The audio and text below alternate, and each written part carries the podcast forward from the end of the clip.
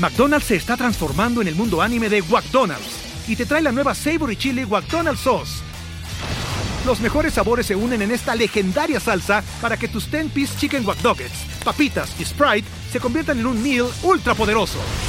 Desbloquea un manga con tu meal y disfruta de un corto de anime cada semana. Solo en McDonald's. ba baba go! En McDonald's participantes por tiempo limitado hasta agotar existencias.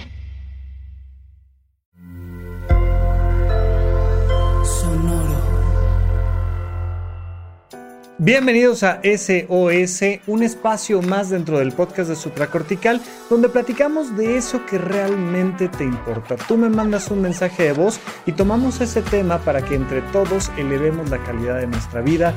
Vamos a platicar y vamos con nuestra primera pregunta. Hola Rafa, espero que estés muy bien. Em, yo te sigo desde hace ya tiempo fue por recomendación de un gran, gran amigo y, seguimos tus, tus podcasts así religiosamente. Y hay uno en particular que me ha dado vueltas en la cabeza porque me resonó muchísimo cuando hablaba sobre la diversión, o sea que te tienes que, que en un momento del día hay que divertirnos. Y me puse a pensar en cómo me divierto yo, porque también diste un ejemplo de ver una película o, o, o una serie, es como puede caer en, distracción, incluso en las redes sociales. Entonces yo creía que, mm, no tanto las redes sociales, pero sí ver series, por ejemplo, a mí me gusta mucho Friends, para mí eso es como diversión, pero al final pues ya me chuté todos los capítulos, o sea, ya, ya los sé todos. Y me puse a pensar en cómo me divierto y no encuentro algo o sea, si tú me preguntas con qué te diviertes, la verdad no sé. O sea, diversión. Me gustan los parques eh, temáticos, em, parques de diversiones, eh, viajar, como que para mí eso es, eso es diversión, como hacer algo así. Pero en mi día a día no, no encuentro algo que yo diga, esto me divierte mucho y me saca una carcajada. A lo que me lleva también a reflexionar a, pues, ¿qué es la diversión? O sea, ¿qué, qué es divertirte, qué actividades son, son divertidas. No sé, me siento un poco eh, confundida, sobre todo porque hice este proceso de introspección y no hallo, o sea, que es divertido para mí. Eh, porque incluso no soy una persona que sale mucho a fiestas o que se reúne tanto, eh, me considero una persona introvertida. Entonces también como sacarme de mi casa es todo un proceso y cuando alguien me invita a algún lugar, eh, pues la pienso mucho para ir, la verdad. Entonces ya en el momento a lo mejor me divierto, ¿no? Pero, pero el proceso previo a tomar la decisión de salir, pues sí me lleva un tiempo. Pero bueno, esa era más que nada mi pregunta en qué es la diversión, cómo puedo identificar qué me divierte, este porque pues antes yo me consideraba una persona divertida y ahora la verdad es que eh, cuando escuché esa parte dije, ah, no logro identificar con qué me divierto. Pero bueno, muchas gracias, Rafa. María José, justamente le das al clavo. La gran pregunta es, ¿cuál es la definición de diversión? Mira, cuando yo les he platicado sobre los cuatro grandes pilares de la salud mental, les digo, uno, dormir bien. Dos, comer bien. Tres, hacer ejercicio. Y cuatro, divertirnos, tener actividades recreativas. Normalmente les pido que no me confundan diversión con perder el tiempo o con descansar tratando de apagar un poco la cabeza, ¿no? Hoy en día tenemos nuestros celulares y abrimos redes sociales y scrolleamos y scrolleamos y scrolleamos y las redes sociales en buena medida están diseñadas para no pensar, para no pensar, para medianamente sentir algo divertido, gracioso. ¿Qué pasa? Que, que resulta que nos da esta sensación de estarnos divirtiendo porque vemos un video gracioso y vemos otro y vemos otro y entonces de las cosas más virales y populares que hay, pues son cosas relacionadas con el humor. Pero no me refiero a esa diversión porque esa la relaciono más con el descanso, ¿no? Oye, quiero descansar, duérmete. No, no, no, pero no me quiero dormir. Quiero hacer algo despierta, algo despierto que me permita relajarme, descansar. Ok, Pues ponte a ver una serie. ¿Qué tal una que ya hayas visto? ¿Qué tal una que ya hayas visto y te guste, como Friends? Ah, ok, eso es una manera de descansar, porque no requiero ponerle atención, ya me lo sé y ya me da risa y me encanta y la pongo otra vez y me fascina y estoy descansando la mente, estoy descansando las emociones.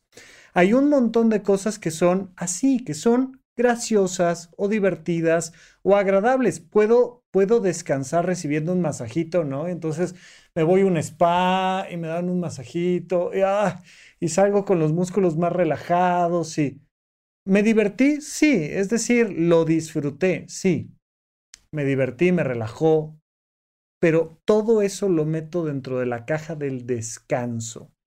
Oye, es que las fiestas son muy divertidas si te divierten. A mí no me encantan las fiestas. Me reclaman un esfuerzo que no me gusta, un esfuerzo social, un esfuerzo físico, que digo yo, ándale, pues vamos al cumpleaños, ándale. Y me puede costar trabajo salir a, a, un bar y beber y... a lo mejor eso no es divertido para mí. Cuando te hablo sobre todo estos cuatro pilares de la salud mental, te hablo de actividades recreativas. Por supuesto que ahí le empiezo a meter términos de diversión, placer, realización, pero sobre todo me refiero a las actividades recreativas. En Estados Unidos se refieren a hobbies, pero, pero me gusta más el término técnico en español de una actividad recreativa es una actividad, es algo que hago para pensar, es algo que hago para sentir, es algo que hago para mover mi cuerpo y que me hace sentir que soy más yo. Cuando tú platicas con alguien y te está contando de algo que no le gusta, pues te dice, ay, sí, pues mira, es que hicimos esto y fuimos a tal lado y tal, y, y lo notas en el tono de voz, es bastante plano pero de repente te platican de alguien que les gusta, de algo que les gusta. Oye, no, pero, pero viste la carrera, es que estuvo increíble y la manera ahí en la que rebasó. Yo el otro día que fui a los go-kart, que fíjate que... Y les notas cómo les cambia el tono cuando hablan de un partido de fútbol o de las carreras o de la pintura o de la poesía o de la última película o de algo.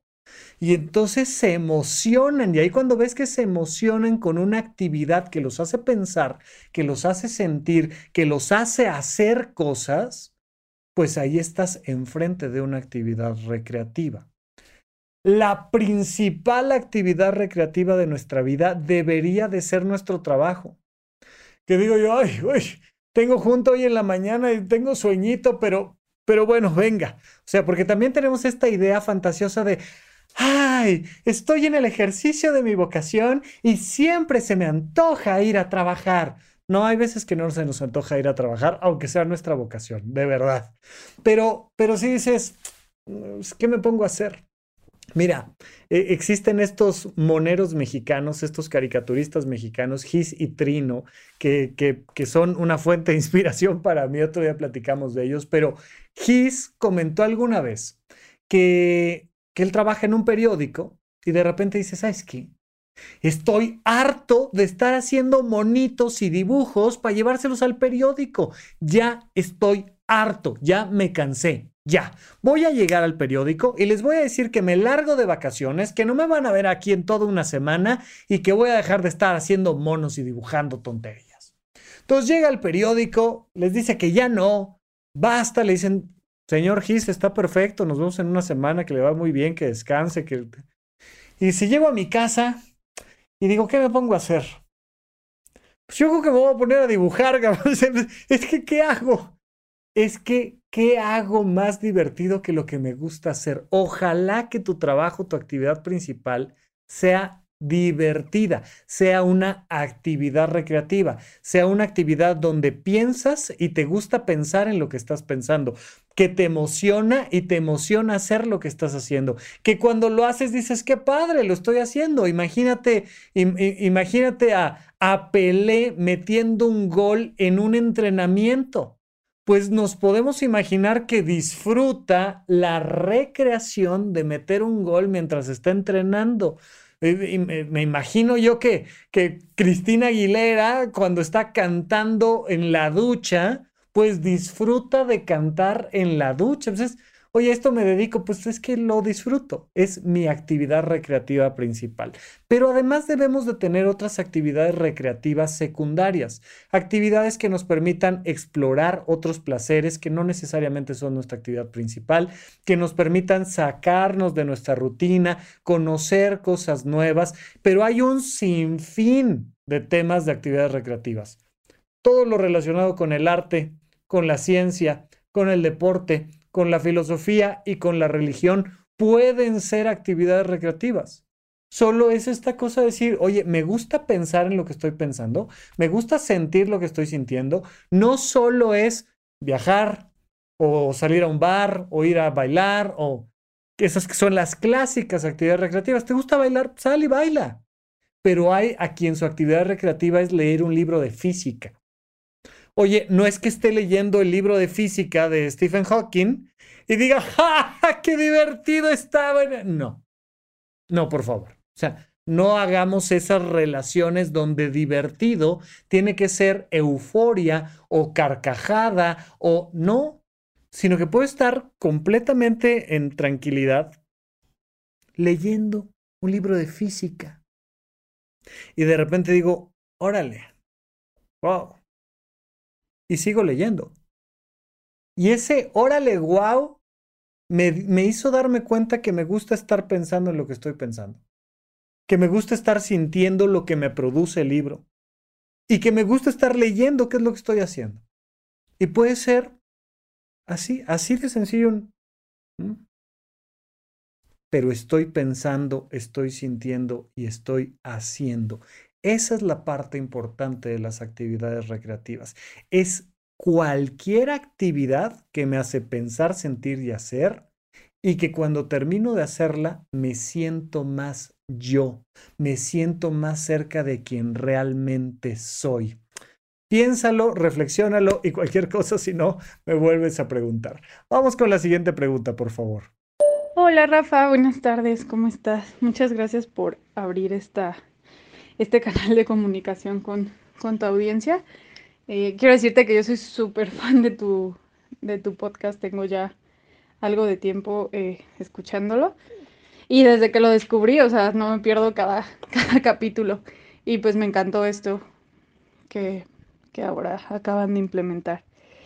Este, y con respecto a eso, va mi pregunta. O sea, porque si no me equivoco, en todos los episodios que he escuchado, nos dices cómo, cómo, cómo lidiar nosotros con ciertas cuestiones, pero nunca, bueno, o creo que no, cómo lidiar, por ejemplo, en mi caso, cómo lidiar con los ataques de ansiedad que le dan a mi pareja, los, o sea, como que viva en una constante, no sé si llamarlo depresión, pero como que no está a gusto con nada de lo que hace, pero también las, o sea, a lo mejor no he sabido cómo acercarme correctamente, pero, o sea, como decirle sutilmente ve a terapia y algo a lo que está como súper renuente. Eh, pero, o sea, ¿cómo lidiar con eso? Porque, por ejemplo, en mi caso ha generado muchos, muchos conflictos de, pareja. ¿Por qué? Porque entonces no me escuchas, no me entiendes, no me apoyas. Pero es como de si te digo, oye, aquí estoy, pues, más bien si le digo, oye, aquí estoy, se enoja. Y si le digo, oye, ¿por qué no buscas ver las cosas así? Se enoja. O sea, de cualquier forma es un problema. Y la verdad llega un punto donde llega a ser como cansado.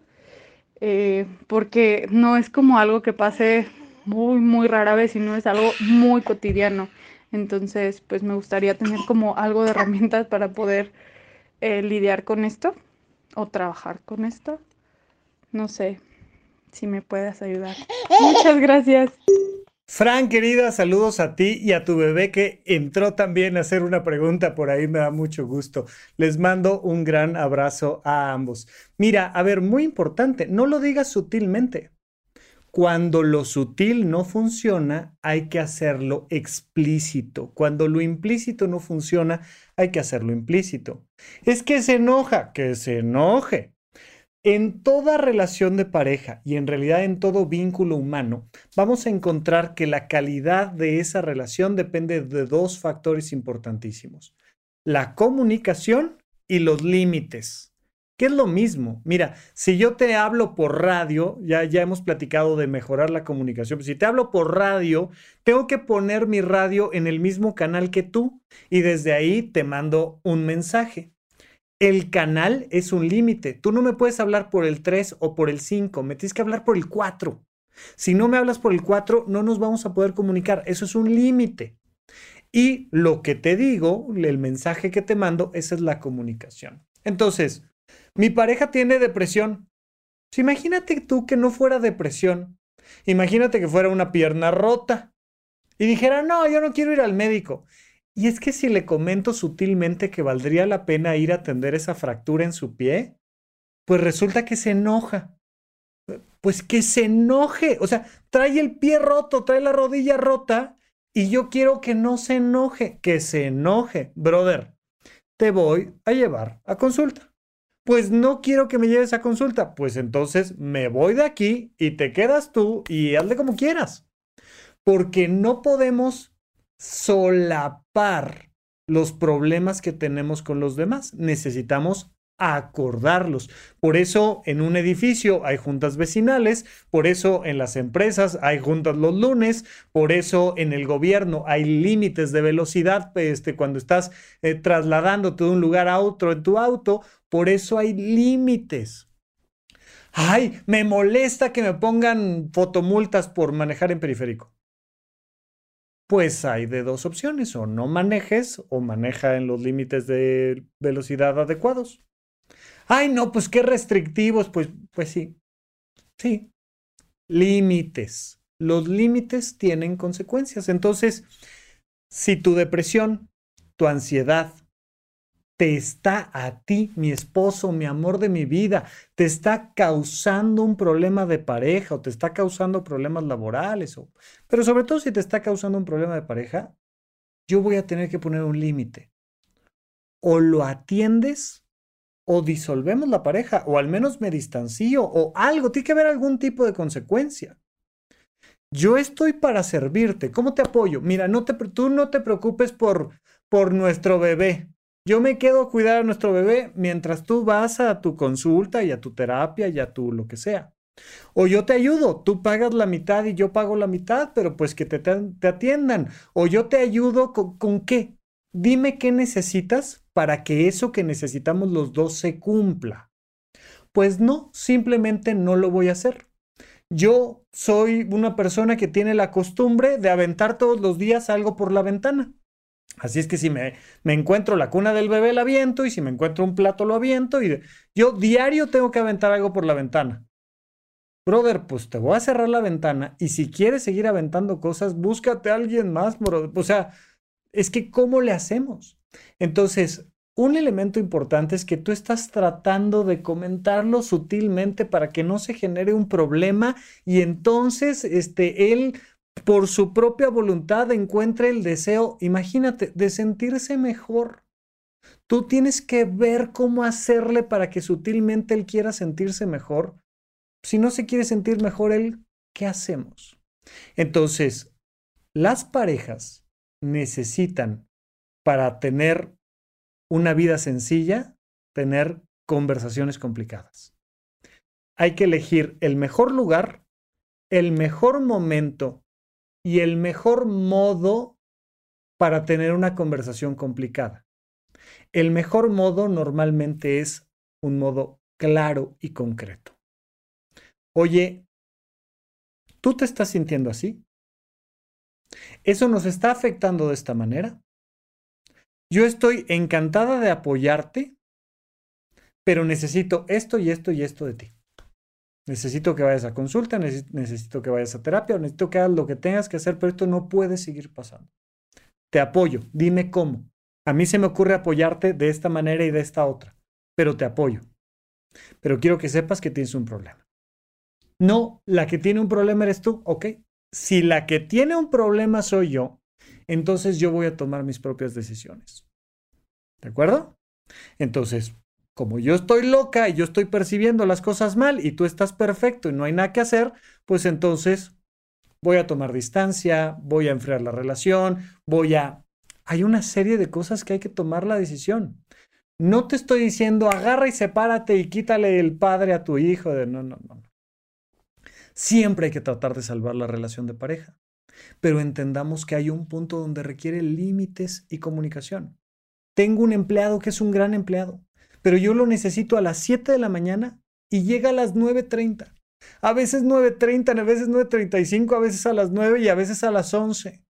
Y es un gran empleado, pero yo lo necesito a las 7 pues lo mando llamar. O sea, ya le comenté algunas veces, ya tuvimos algunas conversaciones de pasillo, ya tengo que mandarlo llamar. Ven, ven para acá, ven. Brother, me encantas, eres un gran empleado, eres el mejor del equipo, eres creativo, inteligente, tienes un currículum inmejorable, pero necesito que llegues a las 7 de la mañana. Estoy encantado de apoyarte, estoy encantado de estar aquí para ti. Dime cómo le hacemos, dime, dime qué hago, pero yo te necesito aquí a las 7 de la mañana. No, tú estás loco. Yo nunca voy a llegar a las 7 de la mañana. Pues entonces tengo que prescindir de ti. Necesito generar una relación con un empleado que sí llegue a las 7 de la mañana. Entonces es parte de lo que necesito. Entonces, límites y comunicación. Yo no creo que sea tan complicado, pero definitivamente es decir, por la manera en la que me lo expresas, no creo que sea tan complicado decírselo, pero definitivamente requieres decírselo de manera clara, objetiva, concreta y que se enoje. Y si se enoja, te, quedas firme hasta que se le baje el enojo. Y le dices, tenemos que hacer algo al respecto. ¿Por qué? Porque tu depresión y tu ansiedad está causando un problema. Ay, qué poco sensible. No, estoy para servirte y me encantaría que te apoyaras con un profesional. No es falta de sensibilidad. No es que yo diga, ya, que se te quite la depresión y ya. No. Acepto que, que tenemos depresión, somos una pareja, entonces vamos a atenderla con un profesional y cuenta conmigo. Pero necesito ponerte límites ya. Bien, entonces, bueno, ojalá, ojalá que puedas hablarlo claramente y que te ayude a llegar a otro punto. Vamos con la siguiente pregunta. Hola, buenos días. Soy Candy. Eh, me gustaría que me apoyaras con un, una situación. Me cuesta mucho no decirle nada al papá de mi hija cuando la hace enojar, pero me cuesta mucho más motivar y alentar a mi hija a que le diga que la hace enojar porque ella se enoja y yo me, yo me doy cuenta y le pregunto y me dice, es que mi papá hizo esto, esto, esto. Y le digo, bueno, ¿le dijiste que te dice enojar? No, es que me da miedo. Entonces, ahí cómo, cómo se le puede hacer. O yo qué puedo hacer, qué papel puedo tener. Si simplemente soy observadora o puedo llegar a, tener alguna participación activa y que sea, pues, que nos convenga a todos. Candy, querida, mira, la vida es compleja y nada más complejo que una relación familiar. O sea, esto es súper importante entender. No podemos pretender que las relaciones sean perfectas. Siempre va a haber problemas. Y si algo hizo famoso a Sigmund Freud es que un día llegó y dijo, todos ustedes tienen traumas con sus padres. Y todos dijimos, no, pues sí. O sea, es que te digo, todos tenemos problemas con papá y con mamá. Todos. Así es que no esperes que la relación de tu hija con su papá sea maravillosa y perfecta, eso no va a pasar. Pero por supuesto que queremos que la relación mejore. Ahora bien, ¿de quién es la responsabilidad de mejorar esa relación? Porque uno de los problemas que solemos cometer a causa del machismo en el que vivimos, vivimos en una sociedad machista, es creer que mamá es la responsable de resolver todo, de resolver los problemas que hay entre mi hija y su padre, de resolver los problemas económicos que hay en el planeta, de resolver cualquier enfermedad de cualquier familiar, de resolver... Mamá lo tiene que hacer todo. Y hay muchas veces que hay que entender que ese es tema de ellos, es la relación entre ellos. Ahora, me parece muy positivo y muy sano que tú como parte de la educación que tienes con tu hija, le quieras enseñar a hablar los problemas. Primero tienes que hablar con el papá, que es el adulto en cuestión. Oye, yo veo que tú tienes un problema con esta niña. ¿Me permites ayudarte? ¿Te puedo ayudar? No te metas. no me meto. Entonces, es su hija. Tiene todo el derecho de tener una mala relación con ella. ¿Qué te digo? Pero si me dice, sí, sí, ayúdame, ok, pues voy a fungir como un intermediario o los voy a llevar con un intermediario profesional.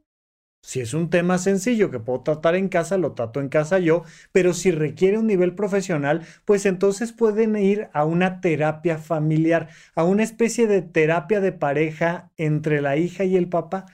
¿Qué hacemos? Pues yo soy un intermediario en esta terapia de pareja, ¿no? En esta terapia familiar.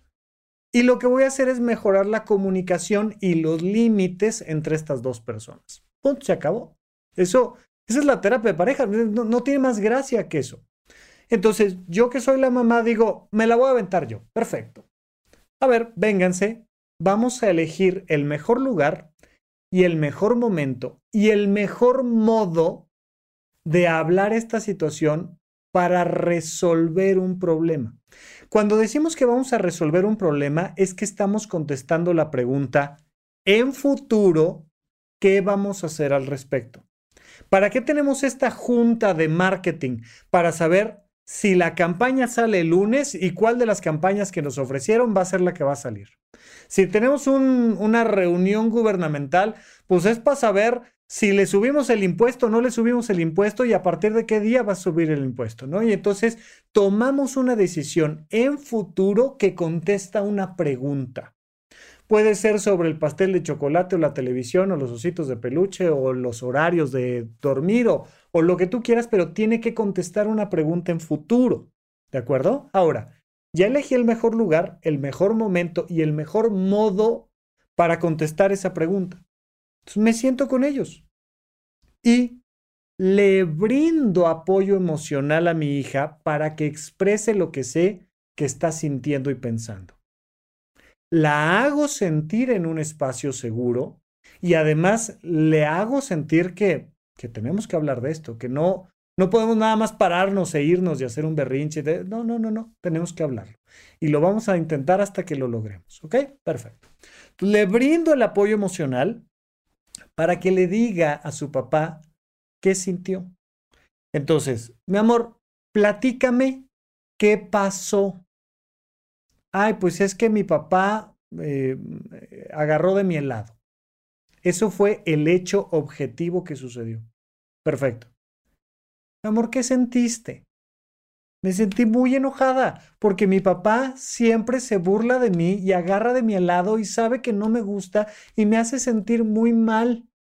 Eso es lo que sentí. Primero lo que pasó, luego lo que sentí. ¿Ok? ¿Qué te gustaría pedirle a tu papá en la parte física, práctica? Que no agarre de mi helado. ¿Ok? Ahora vamos del otro lado. Oye, ¿qué pasó? Ay, nada, pues estaba comiendo un helado y agarré, le di un lengüetazo a su helado. Eso fue lo que pasó. ¿Qué sentiste? Bueno, pues la verdad al principio me dio mucha risa, me pareció la cosa más graciosa del mundo y ya después me enojé porque se enojó. ¿Ok? ¿Qué le quieres pedir? Ah, le quiero pedir que no se enoje cuando yo agarro de su helado. Ok, allí, allí tenemos ya el conflicto y vamos a empezar a platicar para que ambos propongan cosas que nos permiten llegar a una conclusión. ¿Qué vamos a hacer a partir de ahora con el tema de los helados? y empezamos a platicar. Empezamos a platicar de qué me hace sentir, empezamos a platicar de qué podemos hacer para que no me haga sentir eso. ¿Cómo le podemos hacer para que yo tome de tu helado y tú no te sientas agredida? Pídemelo y déjame que yo te... No sé. ¿Cómo le podemos hacer para que tu papá tome de tu helado y tú no te sientas ofendida? De, Ay, pues, pues mira, yo voy a ir y le voy a ofrecer. Y empezamos a negociar y a dialogar. Pero todo comienza del lugar correcto, el momento correcto, el tono correcto para llegar a una solución. Primero platico lo que pasó, luego lo que sentí y luego lo que yo quisiera que pasara. Súper importante. Ahora, de nuevo, no esperes que tengan una relación perfecta. Son padre e hija. Por supuesto que va a haber N cantidad de conflictos, pero nada más va a ser por los próximos 47 años. Ya después las cosas se empiezan a relajar un poquito. Así es que, bueno, pues espero que la recomendación les sirva. Continuamos. Bien, pues hasta aquí nuestro SOS de esta semana parte del podcast de Supracortical que puedes encontrar en todas las plataformas donde escuches podcast y además lo puedes ver en video en YouTube. Yo soy el doctor Rafa López, ya sabes que aquí me puedes mandar un mensaje de voz y platicamos de eso que realmente quieres saber. Mándame un WhatsApp, un mensaje de voz al 556540 5599 y será para mí un placer que estemos platicando. Te mando un abrazo y aquí seguimos. Gracias por escuchar Supracortical. En verdad me interesa muchísimo conocer tu opinión sobre este episodio o cualquier otro que quieras platicarme. Puedes encontrarme como arroba Rafa Rufus en Twitter, en Facebook y en Instagram.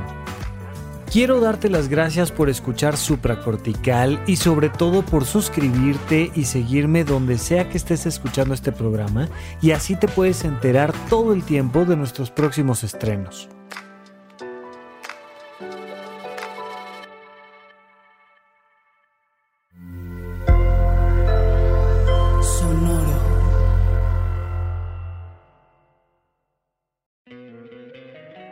Encantaría tener 100 dólares extra en tu bolsillo? Haz que un experto bilingüe de TurboTax declare tus impuestos para el 31 de marzo y obtén 100 dólares de vuelta al instante. Porque no importa cuáles hayan sido tus logros del año pasado, TurboTax hace que cuenten. Obtén 100 dólares de vuelta y tus impuestos con 100% de precisión. Solo con Intuit TurboTax. Debes declarar para el 31 de marzo. Crédito solo aplicable al costo de la presentación federal con TurboTax Full Service. Oferta sujeta a cambios o cancelación en cualquier momento. Hey guys, it is Ryan. I'm not sure if you know this about me, but I'm a bit of a fun fanatic when I can. I like to work, but I like fun too. It's a thing. And now the truth is out there. I can tell you about my favorite place to have fun. Chumba Casino. They have hundreds of social casino style games to choose from with new games released each week. You can play for free anytime, anywhere and each day brings a new chance to collect daily bonuses. So join me in the fun. Sign up now at ChumbaCasino.com. No purchase necessary. VGW. Void prohibited by law. See terms and conditions. 18 plus.